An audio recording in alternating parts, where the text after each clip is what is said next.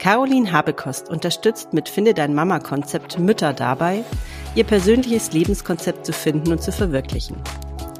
Als Agile Coach bringt sie viel Erfahrung mit Veränderungen und Selbstorganisation mit. Und als Mutter von drei Kindern weiß sie auch auf dem Gebiet Familie, wovon sie spricht. Hier im Podcast geht es heute um die besonderen Herausforderungen, die Mütter zu meistern haben, die Familie und Beruf vereinbaren. Du erfährst von Caroline, was dir dabei helfen kann, endlich den Kopf frei zu bekommen. Hallo Caroline, schön, dass du heute da bist. Moin, danke für die Einladung. Caroline, wir starten immer erstmal so ein bisschen mit der Geschichte meiner Gästinnen oder Gäste. Mich interessiert immer, wie bist du eigentlich zu dem gekommen, was du heute machst? Ich weiß, dass du mit was ganz anderem gestartet bist. Du hast mal, warst mal Kommunikationstrainerin für Service-MitarbeiterInnen in Autohäusern. Und heute kümmerst du dich ja um das Thema Mütter, Vereinbarkeit, Mental Load. Wie ist diese Entwicklung zustande gekommen? Naja, vor allem durch meine Kinder, ne? Also ich war, ähm, ich habe Rhetorik und Sprecherziehung studiert und hatte Lust im Bereich Trainerin, Coaching irgendwie was zu machen und bin dann damals in die Autohausbranche eingestiegen und ähm, hat auch mega Spaß gemacht. Ne? Ich habe das total geliebt. Ich bin montags morgens irgendwo hingefahren in ein Hotel, habe da trainiert. Ich war in einem großen Trainerteam. Wir waren allein in der Abteilung irgendwie 70 Leute, in der Firma über 2000 ich war da ja noch ähm, irgendwie Anfang 20, habe ganz viel gelernt, ähm, habe ganz viel da mitnehmen können und ähm, war richtig cool. Bin dann immer freitags, mittags war dann immer sozusagen Feierabend, dann bin ich zurückgefahren. Je nachdem, wo ich war, war ich dann wieder zurück. Damit habe ich in Bremen gewohnt und ähm, fand es irgendwie ähm, richtig, richtig cool und äh, war damals schon mit meinem heutigen Mann zusammen und dann hat halt so ähm, ja die die Zukunftsplanung begonnen. So hm äh, wie ist denn das? Wollen wir so ganz klassisch so Haus und Kinder und heiraten oder wollen wir das eher nicht und so und ähm, dann haben wir entschieden, dass wir uns Kinder wünschen. Und ähm, dann bin ich auch schwanger geworden. Und dann habe ich irgendwie gedacht, ja, na ja, also heutzutage kriegt man das ja auch alles voll gut hin mit Familie und Beruf. Äh, äh, also relativ naiv. Und ähm, ich bin groß geworden mit einer Mutter, die 20 Jahre Hausfrau und Mutter war. Ähm, und trotzdem habe ich irgendwie gedacht, das wird jetzt nicht so das Problem sein, nebenbei auch noch zu arbeiten. weiß ich auch nicht, was da in meinem Denkrahmen los war damals.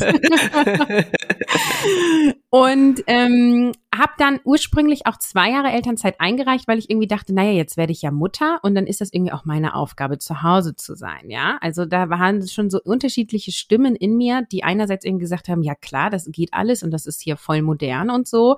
Und aber auch so, nee, die Mutter, die hat zu Hause zu sein. Es war irgendwie vollkommen klar, mein Mann nimmt diese zwei zusätzlichen Elternzeitmonate, aber auch mehr nicht. Und ähm, ich mache da den Rest und ich habe das auch so als Luxus und Privileg, Privileg gesehen. Und ähm, dann war meine Tochter geboren, war vier Monate alt ungefähr. Und dann bin ich emotional echt richtig unten gewesen und ähm, war total unglücklich, weil ähm, ich es mir anders vorgestellt habe. Also ich habe gedacht, ich gehe viel mehr in dieser Mutterrolle auf. Man muss dazu sagen, die Kleine hat sehr viel geweint. Man würde heute High-Need-Baby sagen. Die hat wirklich sechs bis neun Stunden innerhalb von 24 Stunden geweint und immer so zwei, drei Stunden am Stück. Wir sind zu Ärzten und Ärztinnen gegangen, wir waren bei Osteopathen und so weiter. Man hat nichts gefunden. Und irgendwann war halt so, na ja, ihr Kind ist besonders gefühlsstark und braucht, hat ganz hohe, viele Bedürfnisse und ähm, gucken Sie mal, ob es hochsensibel ist vielleicht und ähm, Sie müssen jetzt irgendwie damit klarkommen. Dankeschön. ähm, und ja, also tatsächlich äh, war das ziemlich hart und gleichzeitig hat es halt dann dazu geführt, dass ich quasi schon sehr früh mit meinem Mann zusammen gucken musste, wie können wir denn unsere Bedürfnisse erfüllen und trotzdem so einen Vollzeitjob zu machen, weil die Kleine war ein 24-Stunden-Sieben-Job. Die hat nicht drei Stunden abgelegt geschlafen oder so, ja.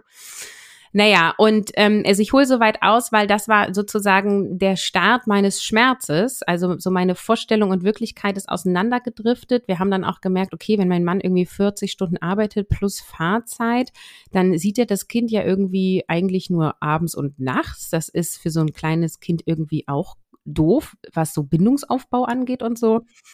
Naja, und ähm, letztendlich folgte dann so der Startschuss von Suchen und Finden. Und ich habe damals schon gemerkt, okay, es braucht irgendwie eine gute Organisation. Wer hat wann das Kind? Wer kann wann sich Zeiten für sich nehmen? Wer kann mal schlafen? Weil wir ja auch ganz wenig geschlafen haben zu dem Zeitpunkt und ähm, aber auch eben Mindset. Also jetzt dann nicht irgendwie in die Selbstzweifel zu fallen von, oh mein Gott, ähm, sind wir irgendwie schlechte Eltern, warum weint dieses Kind ähm, und so weiter. Und das war sozusagen der Startschuss im Nachhinein betrachtet für Finde dein Mama-Konzept, weil das genau die Themen sind, die ich ähm, aktuell anbiete. Also agiles Selbstmanagement und Mindset sind die Schwerpunkte, wo ich sage, mit diesen beiden Elementen ähm, ist es möglich, dir ein erfülltes Leben mit Familie und Beruf aufzubauen. Und bis ich dann gegründet habe, hat es noch gedauert. Wir haben zwei Jahre später noch ein Kind bekommen. Dann ähm, bin ich auch beruflich nochmal eingestiegen ähm, als Scrum Masterin und Agile Coach. Ähm, also es ist, ich will mal so sagen, ich habe ganz viel experimentiert. Ich habe alle Modelle mit Vollzeitselbstständigkeit, nebenberuflicher Selbstständigkeit, Anstellung, Teilzeitanstellung, 20-Stunden-Vertrag, 24-Stunden-Vertrag, 32-Stunden-Vertrag.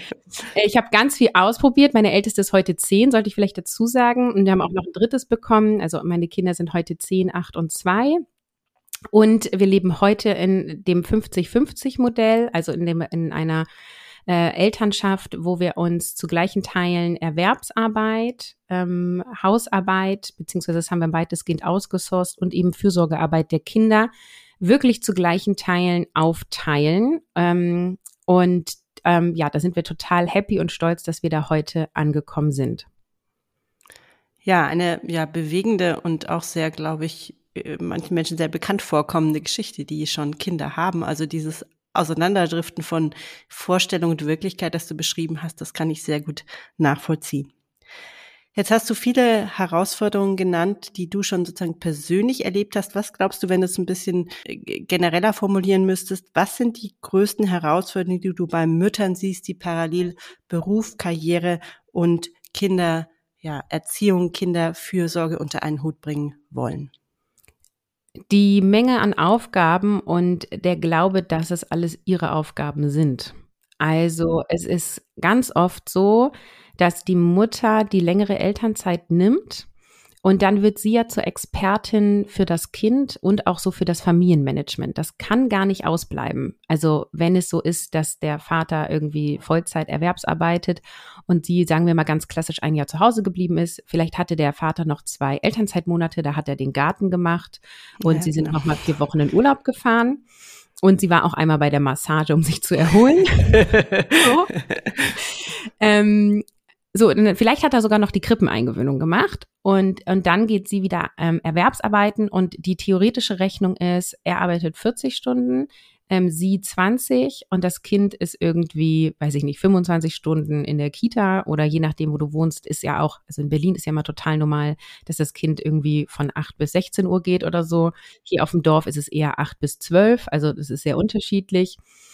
Und, ähm, und dann ist so die Annahme von, na ja, ich arbeite ja nur Teilzeit, das ist genau die Formulierung. Und deswegen kann ich ja auch alles andere machen. Und da trifft dann halt die Mental Load zu, weil alles andere ist halt sozusagen nochmal ein Vollzeitjob. Und dann machst du halt äh, mindestens anderthalb Jobs, je nachdem, wie viele Kinder du hast und auch was für Bedürfnisse die Kinder haben ist das nochmal mehr, ja. Also wenn du ein Kind hast, ähm, was zum Beispiel noch eine Sprachförderung braucht oder so, dann kommt das ja auch nochmal on top.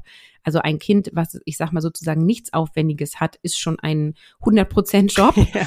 Und wenn dann noch irgendwelche Besonderheiten dazukommen, und das ist ja auch nicht selten, ja. Also dass irgendjemand zur Logopädie geht oder zur Ergotherapie oder ich weiß nicht, ähm, wenn die Kinder in die Schule gehen, dass die Lehrerin da sowas sagt wie, bitte lesen Sie noch mal jeden Tag zehn Minuten mit dem Kind ähm, das klingt nach so kleinen Sachen, aber die Menge dieser Aufgaben, und das wird halt unterschätzt, weil man halt sagt, das sind ja nur zehn Minuten, natürlich kriege ich das hin, aber es geht um die Menge der Aufgaben, also so dieses regelmäßig Fingernägel schneiden oder den Bauchnabel der Kinder sauber machen.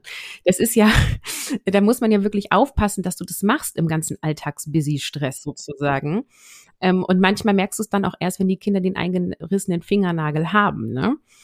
Also es ist sozusagen äh, die Nicht-Anerkennung dessen, wie viel wirklich zu tun ist und dann auch der Glaube, ich muss das machen, weil, also wenn wir in Partnerschaft denken sozusagen, der andere ja so viel erwerbsarbeitet und dem wird mehr Gewicht gegeben. Und ähm, das ist aus meiner Sicht eine falsche Annahme. Ähm, das klingt immer so hart. Das gilt natürlich nicht für alles und jeden, aber in der Tendenz stimmt diese Annahme nicht. Ähm, und sich das einzugestehen, da sind wir wieder bei Mindset und es dann umzuorganisieren, da sind wir bei Selbstmanagement, ähm, ist unendlich wichtig und du musst es einmal verstehen und dann auch umsetzen. Also du darfst dann lernen, Nein zu sagen, du darfst dann lernen, deine Bedürfnisse höher zu priorisieren, du darfst lernen, mit dir selbst zufrieden zu sein und das sind halt wirklich, boah, echte Lebensthemen. Hm. Absolut. Sehr nachvollziehbar, was du beschreibst. Ein Punkt ist jetzt gerade oder resoniert gerade bei mir so ein bisschen dieses Thema hm, Verteilung der Elternzeit und ich glaube, das ist ein ganz, ganz wichtiger Punkt. Du hast beschrieben, das ist sozusagen der, der Einstieg in ein, ein, ein viele Folgeprobleme im Endeffekt, weil sich daraus diese ja Zementierung einer gefühlten Aufgaben oder Verantwortungsverteilung entwickelt. Und ich bin auch fest davon überzeugt, dass wir geteilte, dass diese Teilung der Elternzeit anders aussehen müsste, um hinterher auch zu mehr Gleichberechtigung in der Erwerbsarbeit zu kommen. Also dass da im Endeffekt schon viel Falsches passiert immer noch und dass wir da ganz andere Modelle bräuchten, um diesen Entwicklungen schon vorzubeugen und sie nicht dann hinterher wieder beheben zu müssen, was ja für alle Beteiligten super anstrengend ist oft. Also ich bin voll dafür und ähm, du darfst es auch anders machen, ne? Nur dann darfst du das auch anders definieren. Also dann, mm, genau. wenn du die ganze Zeit in Elternzeit gehst und der Mann erwerbsarbeitet und du primär dich um die Kinder kümmerst, dann bist du die Familienmanagerin. Und das bedeutet auch, dass du und dein Partner nicht auf Augenhöhe sind. Das ist, ich sage immer, wie im Unternehmen. Du bist die alleinige Geschäftsführerin des Familienbetriebes und vielleicht ist dein Mann sogar der Stellvertreter. Da freue ich mich für dich. Aber ihr seid nicht zwei CEOs, die gleichberechtigt hier dieses Familienunternehmen führen. Und das wollen dann viele nicht, weil sie sagen, natürlich habe ich eine Partnerschaft auf Augenhöhe und mein Mann, der unterstützt mich ja viel. Da lernst, merkst du schon in der Sprache, er unterstützt. Also ein Geschäftsführer würde ja nie sagen, ähm, mein Mitarbeiter unterstützt mich. Also so, ähm, dem gebe ich halt Aufgaben. Ne? Und das ist es ja eben auch. Also dann wird ja auch sowas gesagt wie, na ja, mein Mann geht ja auch, obwohl er ja 40 Stunden arbeitet, mit meinem Kind noch zum Kindertouren. Ja, und wer packt die Tasche? Wer hat das Kind zum Kindertouren angemeldet? Wer sorgt dafür, dass das Kind rechtzeitig äh, ready ist, sodass der Mann nur von der Arbeit kommt, das Kind einpackt und losfährt und dann, yay, dann hast du eine Stunde ohne dieses Kind. Ich gratuliere dir. Also ähm, ich sage das extra so ein bisschen fies, damit es auch piekst, weil viele genau das nämlich nicht realisieren. Und du darfst Familienmanagerin sein, ähm, nur dann entscheide dich auch bewusst dafür und dann sehe auch die Folgekonsequenzen. Und da sind wir auch beim finanziellen Aspekt, ähm, weil dann geht es nämlich tatsächlich um Rentenabsicherungen und auch um, ähm, was passiert, wenn der Mann nicht mehr da ist. Was ist, wenn der verstirbt, wenn der berufsunfähig wird, wenn ähm, ihr euch trennt. Da bedarf es dann auch eine ganz andere Absicherung. Und tatsächlich ist es immer seltener der Fall, dass das äh, Geld von einer Person, in dem Fall von dem Mann, dann auch ausreicht, um all das abzudecken. Und dann stecken die Mütter auch dahingehend nochmal zurück, was insbesondere sehr frustrierend ist für die, die sich dann zehn Jahre später trennen oder irgendein anderer Fall eintritt. Also ich bin ja immer, ich gehe erstmal vom Besten aus, ich bin optimistisch und bei sowas sage ich, okay, wir dürfen auch nicht zu naiv sein. Also da müssen wir wirklich gucken und ich empfinde es jetzt, wo mein Mann und ich gleich viele Stunden Erwerbsarbeiten und auch äh, ungefähr das gleiche Geld einbringen. Es ist inzwischen tatsächlich so, dass ich mehr verdiene als mein Mann. Es war jahrelang anders.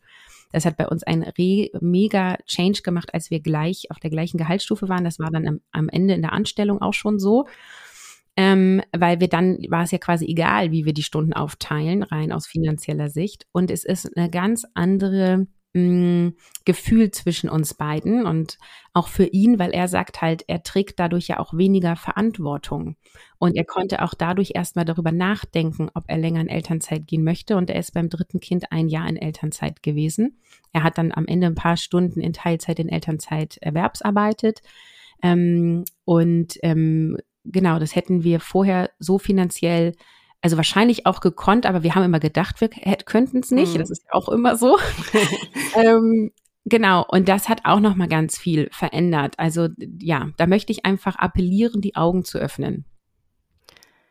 Ja, super wichtig. Wenn ich mich jetzt entscheide und merke, okay, ich bin irgendwie unzufrieden, ich bin jetzt vielleicht schon drin in dieser berühmten Teilzeitfalle, ich merke, ich stecke in einem Lebensmodell äh, drin, das mir nicht gut tut, das mir vielleicht auch nicht gefällt, dass meinen Bedürfnissen und Wünschen nicht gerecht wird und denen meines Partners ja vielleicht auch nicht. Also die Seite wird ja oft vergessen. Viele Väter möchten ja auch gerne eine Bindung, aktive Bindung zu ihren Kindern aufbauen, mhm. aktiv Zeit mit denen verbringen und nicht nur zu Hause der äh, reparier mal den, äh, keine Ahnung, Fahrradschlauch äh, Mann sein. und deswegen, ähm, was ist jetzt, wenn ich sage, okay, ich, ich möchte da dran was tun? Was sind denn deine drei Top-Tipps, die du meinen Hörerinnen mitgeben kannst? Also erstmal das ehrliche Betrachten der Situation, so ein Status quo. Und da wirklich so die Perspektive einzunehmen, als wärst du eine Fremde sozusagen. Also dein Leben zu betrachten, als würde eine externe Kamera draufschauen und dir das am besten mal aufschreiben ähm, und wirklich mal ehrlich hingucken. Also ich kann da von mir selber sagen, man ist überrascht. also weil da alte Muster aktiv sind. Ne? Ähm, also auch schon zu einer Zeit, wo ich gesagt habe, mein Mann und ich, es fühlt sich schon nahezu gleichberechtigt an. Wenn wir es dann mal aufgeschrieben haben und auf Zettel und Papier gebracht haben, haben wir gesehen, ach nee, 80 Prozent hat doch Caroline gemacht.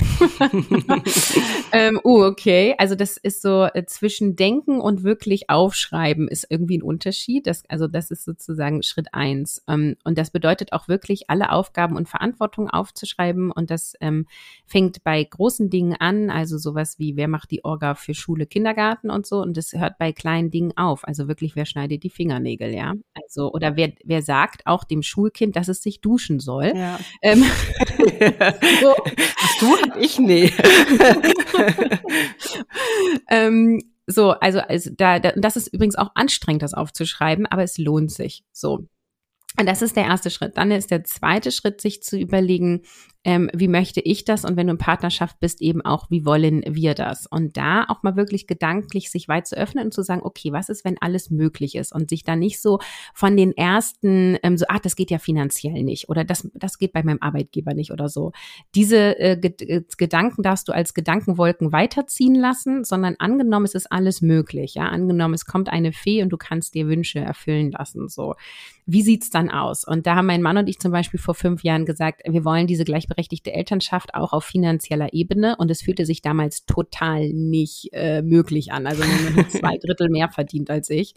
Es war irgendwie so total abstrus, ja. Und heute ähm, sind wir da beziehungsweise ja sogar noch mehr, ne? Also aufschreiben äh, oder aufmalen, du kannst es auch voll kreativ machen. Manche haben da voll Bock, irgendwas äh, zu, zu Collagen zu basteln oder irgendwas zu skizzieren oder so. Ähm, so, äh, wie möchte ich's und wie wollen wir es als Paar denn gerne haben? Ja, und dann ist der dritte Schritt sozusagen zu gucken, was sind denn die nächsten Schritte und was sind kurzfristige, was sind langfristige Schritte. Also kurzfristige Schritte könnten sowas sein wie, okay, jeden Tag ähm, habe ich irgendwie 15 Minuten, wo ich ähm, mir nur Zeit für mich und meine Gedanken nehme. Und das mache ich immer morgens, wenn die Kinder in der Kita sind und bevor ich erwerbsarbeite oder so, ja.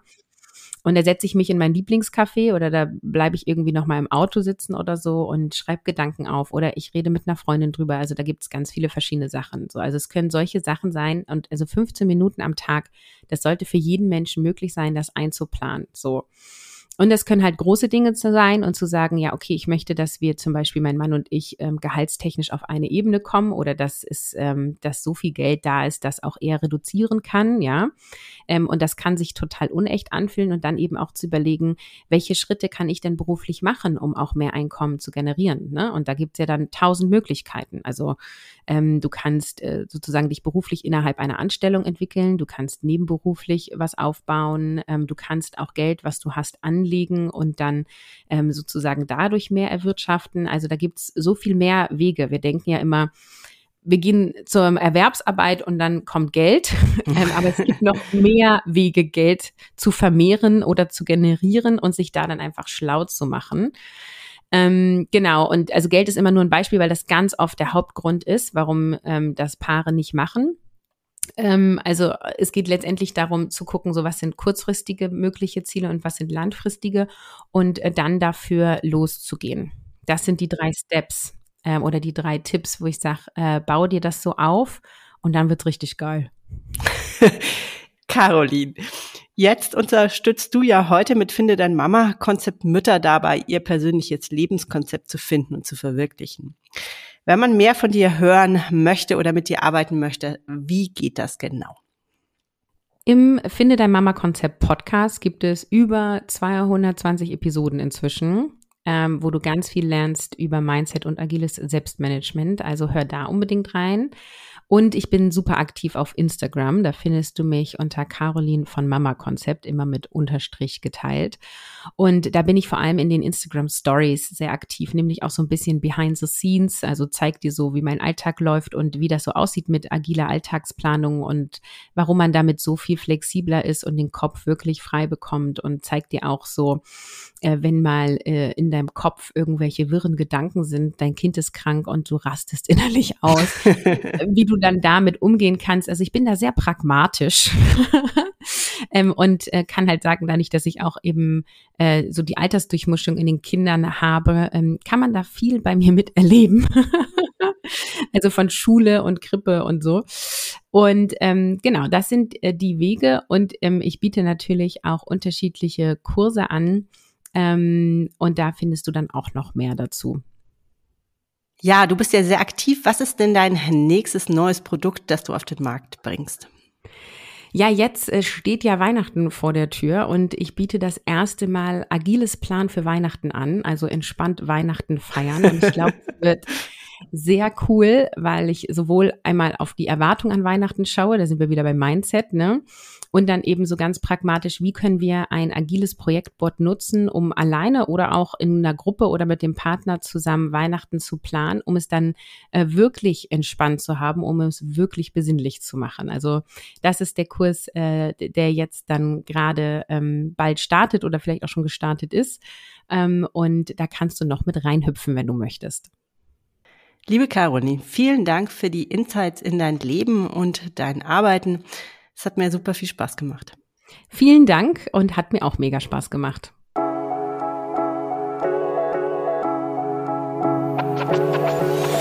Wenn du ab jetzt regelmäßig Tipps und Wissenswertes rund um das Thema Führen in Teilzeit erhalten möchtest, dann abonniere meinen Podcast und verpasse keine Folge mehr. Und wenn dir eine Frage zum Thema unter den Nägeln brennt, schreib mir gerne eine E-Mail. Die Adresse findest du in den Show Notes. Mein Name ist Johanna Fink und ich unterstütze dich dabei, als Führungskraft in Teilzeit erfolgreich durchzustarten.